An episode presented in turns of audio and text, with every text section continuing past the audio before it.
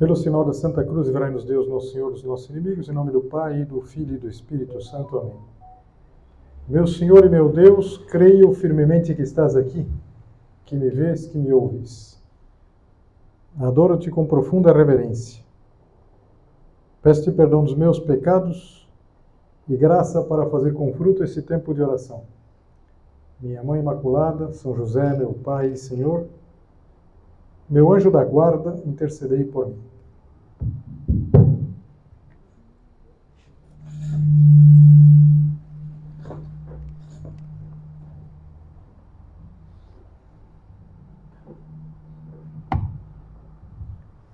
Há vários anos atrás, um publicitário, um dia, ele viu no jornal, isso foi em 2009, ele viu uma foto de uma série de pássaros que estavam pousados nos fios de luz de uma rua. Uma cena que absolutamente normal e que nós estamos acostumados a ver. Mas como eram cinco fios, aquilo para ele pareceu uma pauta musical e como além de publicitário também ele era músico, ele ficou um pouco intrigado com aquilo, porque aquela imagem como que soou para ele. As notas de uma partitura, os pássaros lá. E ele recortou a foto, naquela época se recortava mesmo a foto, e foi e começou a compor a música com base nas notas que ele conseguia enxergar na imagem. Inclusive, ele foi além, ele escreveu para o fotógrafo, mandou um e-mail, e o fotógrafo mandou a foto original. E, para grande surpresa dele, é, o jornal, para editar, tinha cortado um pedaço de cada lado. Na verdade, tinha tirado oito pássaros, oito notas, quatro de cada lado, e ele ficou surpreso porque era exatamente o que finalizava aquela melodia que ele encontrou. E por que eu me lembrei dessa história? Porque, assim como aquele artista, ele viu música nos fios, nós vamos hoje, na nossa meditação, no nosso recolhimento, entender que a gente pode ver santidade na vida cotidiana. Assim como há muita música escondida no dia a dia, há muita santidade no ordinário. E de fato é assim. De fato a gente sabe que basta a gente estar um pouco mais atento e constata exemplos de heroísmo, gente que tem uma vida que nos impressiona, de entrega, de abnegação, gente cuja vida, por um lado, não chama atenção e, por outro, faz toda a diferença. E apesar disso, apesar de nós sabermos muito bem que há santidade, a gente pode encontrar santidade no dia a dia, a gente não costuma associar santidade com vida ordinária, mas exatamente o contrário. A gente pensa na santidade e imediatamente é, vem à nossa imaginação o espetacular, o chamativo. E como é importante voltar à origem voltar à vida do próprio Cristo. Porque a vida de Cristo não foi espetacular. Ele nasceu numa família normal. Tem aquele episódio do nascimento, mas era uma família de classe média. São José era um artesão, um carpinteiro. Ele viveu dos 33 anos, 30, numa aldeia. E numa aldeia pouco importante exerceu uma profissão comum. Por que, que não se dedicou menos à carpintaria, mais ao ensinamento, ao magistério, à pregação? Talvez para que nós nos convencêssemos de que a vida ordinária, essa que é a nossa, essa que foi ah, ao longo deste dia de hoje, vai ser amanhã. Esse é um caminho divino, ou seja, a gente pode encontrar santidade nos fios dessa vida cotidiana. Tanto que o próprio Deus quis percorrer esse caminho, quis percorrer essa vida diária. Nós temos que nos convencer que há muita música nos fios e muita santidade no dia a dia. Vocês sabem que essa maneira de olhar para a santidade é algo que está na essência do espírito do Opus Dei. Esse é o motivo pelo qual a gente vai tratar desse tema no mês de junho. O mês de junho é, é o mês da memória do São José Maria Escrivá. No dia 26 de junho, próximo, nós vamos celebrar a festa do São José Maria. Inclusive, acho que quase todos vocês já sabem que eh, nós vamos ter uma missa nesse dia, que é uma segunda-feira, 26 de junho neste ano cai numa segunda-feira, uma missa às 19 horas na Catedral, que vai ser presidida pelo arcebispo, o Dom José Antônio. Mas, voltando aqui ao nosso tema, é, a santidade, a santidade escondida, santidade no cotidiano, santidade de cristãos comuns, como falava São José Maria, somos cristãos comuns. Trabalhamos nos campos mais diferentes, é verdade. Se fosse ver aqui, cada um de vocês, uma tarefa, é, um tipo de atividade, e ele dizia assim: a nossa atividade corre pelos trilhos da normalidade. A tua vida, a minha também. Ela é normal e ela corre pelos trilhos da normalidade, num ritmo previsível. Os dias parecem iguais, até monótonos. Pois bem, esse programa, aparentemente tão comum, tem um valor divino. É algo que interessa a Deus. E ele conclui: porque Cristo quer encarnar-se nos nossos afazeres, animando, animando por dentro as ações mais humildes. O nosso trabalho, ele de alguma maneira está chamado a ser algo de Deus, obra de Deus, opus dei, daí vem o nome. Agora, por que, que a gente não vê? Por que, que a gente não repara? Acho que pelo mesmo motivo que a gente não repararia, eu não repararia se visse um monte de pássaros é, em cinco fios. E, no entanto, é preciso estar atento. Alguém poderia dizer a é verdade, precisa conhecer um pouco de música. Eu, se visse, não saberia da, da, da, da, da pauta trazer a música. Mas é, na vida a gente precisa saber a música e nós precisamos também estar atentos. E novamente eu cito uma frase do São José Maria em que ele dizia assim: Não esqueçam nunca, algo de santo, de divino, escondido nas situações mais comuns, algo que a cada um de nós compete descobrir. Algo de santo, de divino. Situações comuns são é, horários de trabalho, é o tempo de descanso, é, são as atividades que se repetem, são situações, às vezes, é, muito gratas, que a gente faz com entusiasmo, e é bom que a gente tenha entusiasmo para fazer as coisas do dia a dia. Outras que é exatamente o contrário, que a gente faz com pouco ou nenhum entusiasmo, e que a gente leva adiante por sentido do compromisso, por saber que Deus, nosso Senhor, nos espera ali, nos espera naquele trabalho. Pois bem, a todos nós compete descobrir. Quando ele diz compete descobrir, significa que a gente pode descobrir. Aliás, tem uma passagem é, no livro Deuteronômio, em que Moisés está apresentando a lei para o povo, ele fala as palavras de Deus, em que Deus diz exatamente isso. Esse mandamento que hoje te ordeno não te é difícil demais, nem tampouco está longe de ti essa santidade na vida cotidiana não é uma coisa distante, teórica, que a gente poderia sim fazer, mas na prática não vamos fazer. Não sei, mais ou menos como se a gente assistisse uma performance lá do Cirque du Soleil e falasse, bom, eu vou tentar fazer isso. Olha, é melhor não tentar, na verdade. O mais provável é que se for um salto mortal, será mortal mesmo, letal, acabar.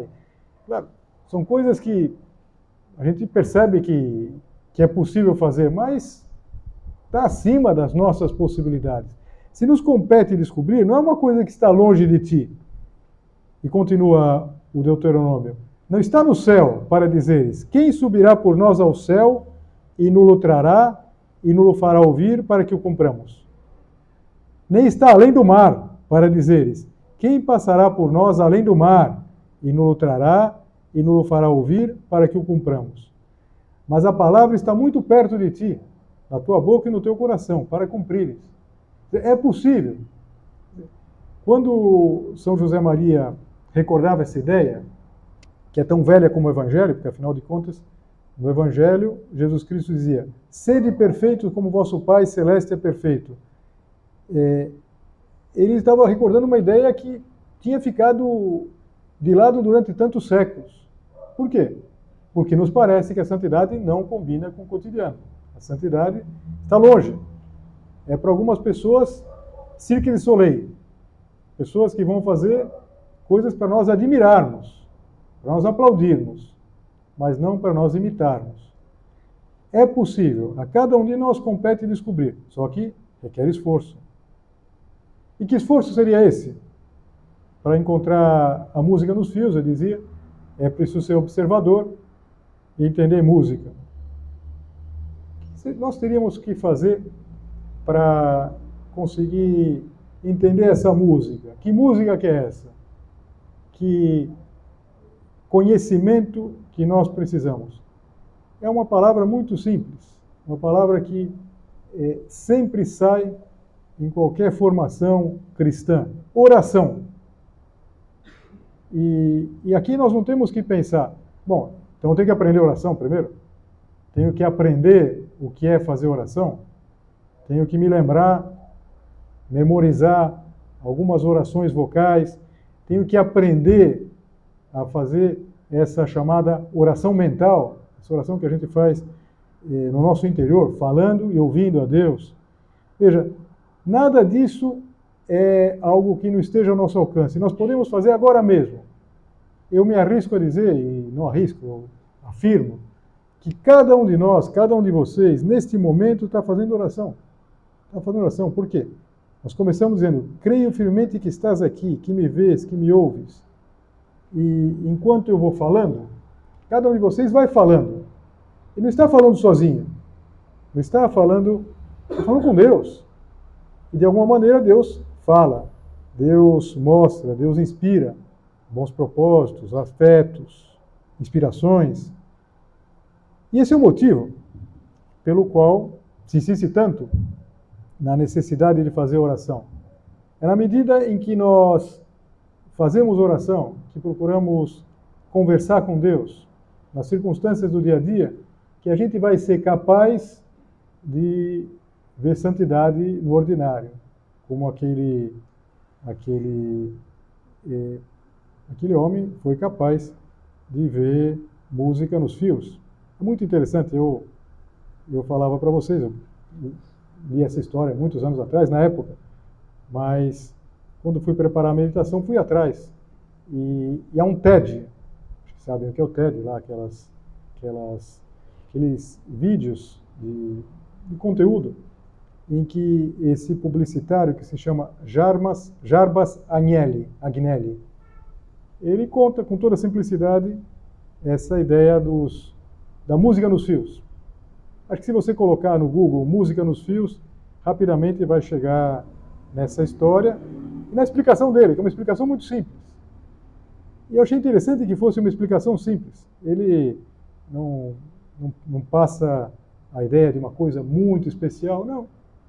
Ele, ele, conta, fala, eu não imaginava que fosse ter tanta transcendência quando teve. Ele vai contando, olha, eu fiz isso, depois é, publiquei essa história e começou, comecei a ser entrevistado por é, personalidades aí dos Estados Unidos. Da...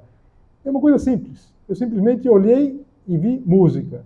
Então, no final, um TED, inclusive, mais curto que o habitual, ele, ele tem lá uma pequena, uma pequena não sei se podia chamar orquestra de câmara, lá tem os, os músicos que vão interpretar aquela música. Uma música simples. Também como tem que ser a santidade. Não tem que ser uma coisa espetacular, não é uma sinfonia. Mas isso sim, é música, é algo que tem harmonia. E é o que a gente poderia ter na nossa vida. Quando a gente faz oração, e a gente, insisto, começa a fazer oração, a partir do momento que fala, eu quero fazer oração, quando a gente diz ao Senhor, por exemplo, Senhor, não sei fazer oração, nós já estamos fazendo oração. A oração faz com que a gente capte mais longe, que a gente veja melhor. Não se trata de enxergar o mundo de uma maneira é, diferente. Eu não sei se você leu quando era adolescente um conto do Joaquim Manuel de Macedo. É o mesmo autor daquele livro chamado A Moreninha, que a gente lia quando tinha 13 anos. Né? E esse autor ele escreveu um conto que se chama A Luneta Mágica. Uma história muito simplesinha. Basicamente é um, um homem míope, a gente já repara que não é só uma miopia é, física, ele era uma pessoa, tinha uma miopia também pessoal, um homem pusilânime, medíocre. E, então ele vai até um sábio, um sábio armênio, que vai fornecer para ele uma luneta. Na verdade, a luneta é uma espécie de, de, de lente para que ele consiga enxergar a realidade. E de fato é uma maravilha. Ele começa a ver as coisas com nitidez. Mas o, o sábio, ele diz o seguinte, fala, mas só tem um cuidado que você deve tomar. Você não deve fixar nada por mais de dois minutos. Eu não me lembro se é dois ou três minutos, mas era um tempo assim. Não fixe nada, porque se você fixar, o que vai acontecer é que você vai ver o mal das coisas. Então ele, no início, usa aquilo simplesmente como uma lente para corrigir o seu defeito de visão. Mas, como sempre, as coisas proibidas puxam bastante, então ele, um dia ele testa e começa a fixar. E o que acontece? Ele começa a ver o mal ele começa a ver as más intenções, começa a ver é, os defeitos das pessoas. E, e, claro, ele começa a ser uma pessoa não grata. A conta que ele entra lá num café no Rio de Janeiro, todo mundo sai correndo. Ninguém quer ser olhado por ele. Então ele fica desesperado, ele fica sozinho, as pessoas fogem dele. Então ele corre lá naquele homem e diz: Mas não dá, eu não posso viver com isso. Então, então tá bom, eu vou te dar outra lente e deu a lente do bem. E aí o que aconteceu foi que ele começou a cair em todos os golpes e todo mundo começou a, a abusar dele, porque ele olhava e só via o lado bom das pessoas, das coisas, das situações. E então, eh, também não tinha futuro aquilo. Ele volta e eh, o livro, que é bem fininho, um conto praticamente, eh, ele volta e então, finalmente, devia ter dado no começo lá, mas deu para ele a lente do bom senso. Nem do bem, nem do mal, do bom senso. Quem é o santo? Será que o santo é uma pessoa que vai vendo milagres em toda parte, que vai confiando nos milagres e não no trabalho? Não, o santo é o mais realista de todos os homens. E quanto mais a gente se aproxima dessa meta, que é para todos nós, porque insisto, a santidade não é para alguns, não é para alguns acróbatas. Não. A santidade é para todos nós que somos batizados. Nós somos batizados, nós já nascemos com essa, da vida sobrenatural, com essa capacitação. E o que significa esse realismo? Quando eu digo que o santo é o homem realista, é o mais realista de todos os homens. Um aspecto muito prático da nossa luta pela santidade na vida cotidiana é que nós temos que aceitar a vida como ela é, as coisas como elas são. E tudo isso é muito importante. Nós não podemos pretender que as coisas corram do nosso jeito, que as coisas funcionem lá nas condições normais de temperatura e pressão, na CNTP. Não. As coisas são como são. E as dificuldades estão para aí, estão por toda parte. São José Maria, ele gostava muito de uma expressão de São Paulo, que aparece no capítulo 8 da Epístola aos Romanos. A Epístola aos Romanos é a epístola principal da, de todo o corpo paulino. E, e, de alguma maneira, o capítulo 8 é um capítulo muito rico. São Paulo, como que chega no ponto alto daquela carta. E ele, num determinado momento, ele diz assim: todas as coisas concorrem para o bem daqueles que amam a Deus. Em latim se diz assim: diligentibus Deum, aqueles que amam a Deus, omnia, todas as coisas, cooperantur in bonum, cooperam, concorrem para o bem. São José Maria meditou profundamente nisso, transformou isso num princípio operativo da sua própria vida. E ele, inclusive, sintetizava no omnia bonum, tudo para bem, tudo concorre para bem.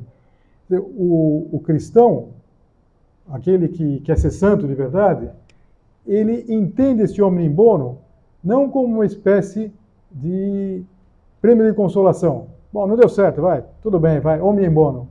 Não, é que de alguma maneira, também naquelas coisas que não dão certo, ou que não deram certo, Deus está perto.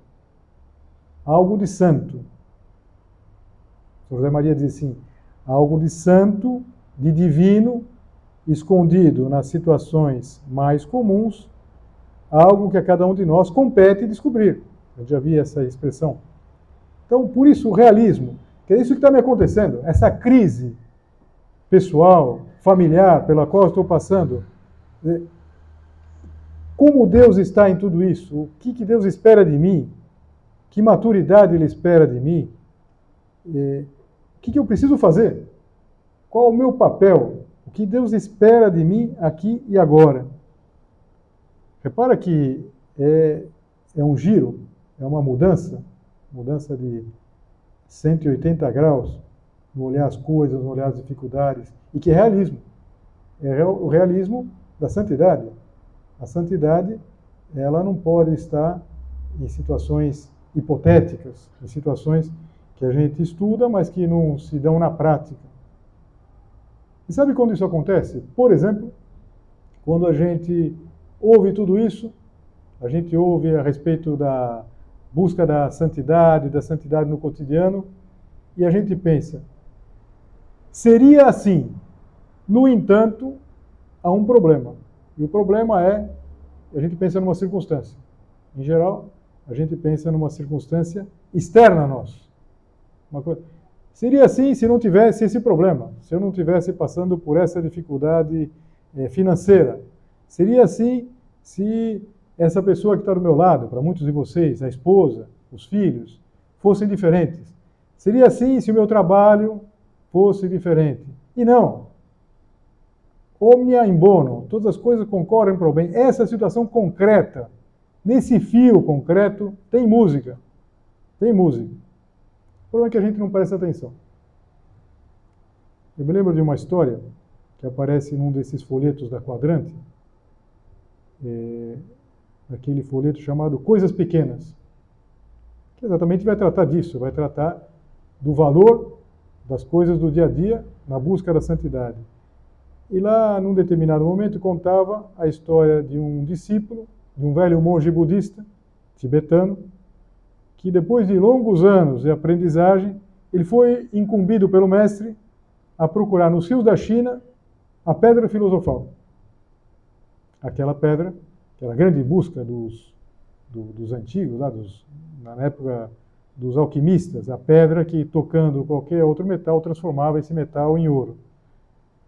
Então, conta a lenda que ele começou essa tarefa cheio de entusiasmo. E cada pedra que ele pegava, cada seixo que ele pegava lá nos rios, ele pensava, essa pode ser a pedra filosofal. E o que ele fazia?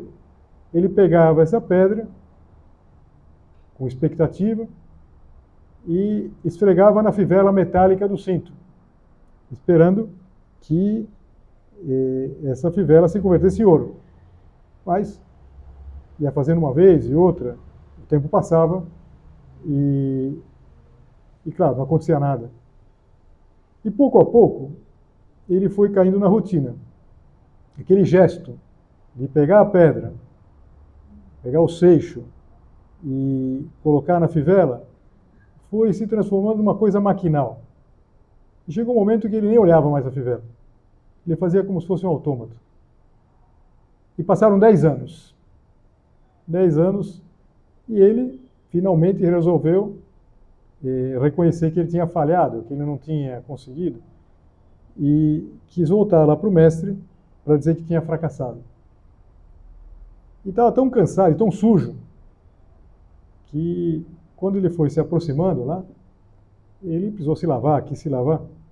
Havia lá um regato na beira do caminho, então ele se debruçou é, sobre a água para se lavar, e de repente ele viu refletido na água a fivela, que antes era de ferro, de ferro negro, que agora era ouro. Ele tinha, ele tinha pego essa pedra filosofal em algum rio, nesses dez anos, nesse tempo todo, só que não podia saber. E a única coisa que podia saber é que existia sim a pedra filosofal, que tinha passado pela mão dele e que ele tinha descartado. Claro, uma história triste, na verdade, se a gente pensa sob um certo ponto de vista, é, é, é um fatalismo total. Mas também seria triste se a gente não percebesse a santidade que está perto de nós. Se a gente não percebesse, por exemplo, que uma dificuldade no trabalho é uma oportunidade, que uma contradição é uma oportunidade. Talvez seja oportunidade para transformar em ouro aquilo que não é mais do que mais do que ferro, ferro velho, ferro é, oxidado. E os exemplos poderiam se multiplicar, na verdade, mas todos eles com um denominador comum. Deus espera muito de nós. Nós podemos encontrar, não está lá longe, voltando às palavras lá do Deuteronômio, não está lá longe, não está do outro lado do mar, não está nas alturas inatingíveis, está ao nosso encontro, está perto de nós, está num dia como hoje, está até naquilo que nós temos no dia de hoje. Talvez o sorriso que se espera de nós voltando para casa, talvez uma atitude serena na hora de fazer as últimas tarefas do dia, preparar as de amanhã, talvez, quem sabe, na própria, é, no próprio exame de consciência, a gente vai fazer dois minutos, três minutos antes de, de, de se entregar ao descanso, e que a gente vai olhar e perceber, bom, Deus passou perto. Talvez a gente vai chegar no fim desse dia, de hoje, e falar assim, eu tive nas mãos a pedra filosofal, e eu não posso descartar. Eu não posso perder, eu não posso perder essa oportunidade. Eu não posso ficar jogando a minha vida sempre para frente e não perceber que as coisas acontecem aqui e agora, nesse momento. Deus Nosso Senhor está me dando essa oportunidade maravilhosa de reconsiderar tudo que eu faço, tudo aquilo que eu vivo. Talvez é, valesse a pena agora mesmo a gente se recomendar ao santo do ordinário, ao santo do cotidiano, São José Maria Escrivá. Assim se referia a ele o, o Papa João Paulo II, na canonização. E olhar para aquela que é modelo de tudo, de todas as virtudes, e também aqui, que é Nossa Senhora. A vida de Nossa Senhora, assim como a de Jesus Cristo, foi uma vida comum, uma vida simples, que não chamou a atenção. A criatura mais perfeita que saiu das mãos de Deus não chamava atenção era capaz de exercer a sua atividade como mãe de família, numa aldeia minúscula, sem que chamasse atenção. E naqueles anos, todos aqueles anos da vida, da chamada vida oculta de Jesus Cristo, a redenção já estava se fazendo. Tudo aquilo já era, já era a redenção se fazendo. Era Deus que caminhava pelas nossas estradas, que vivia as nossas vidas, vivia toda a nossa vida, exceto o pecado. Então vamos pedir a Nossa Senhora, que é mãe de Deus e mãe de cada um de nós também, que nos ajude a, a ter essa, essa capacidade, eu diria ter essa, essa lucidez, que a gente não se perca numa visão, eu diria, um pouco poética quando eu comecei a falar de música nos fios, a gente pode pensar em poesia. Sim, há muita poesia, há muita santidade, mas a santidade nós precisamos encontrar no cotidiano. São José Maria dizia: ou encontramos aí, ou não encontraremos nunca. Dou-te graças, meu Deus, pelos bons propósitos, afetos e inspirações que me comunicaste nesta meditação. Peço-te ajuda para os pôr em prática. Minha Mãe Imaculada, São José, meu Pai e Senhor, meu anjo da guarda, intercedei por mim.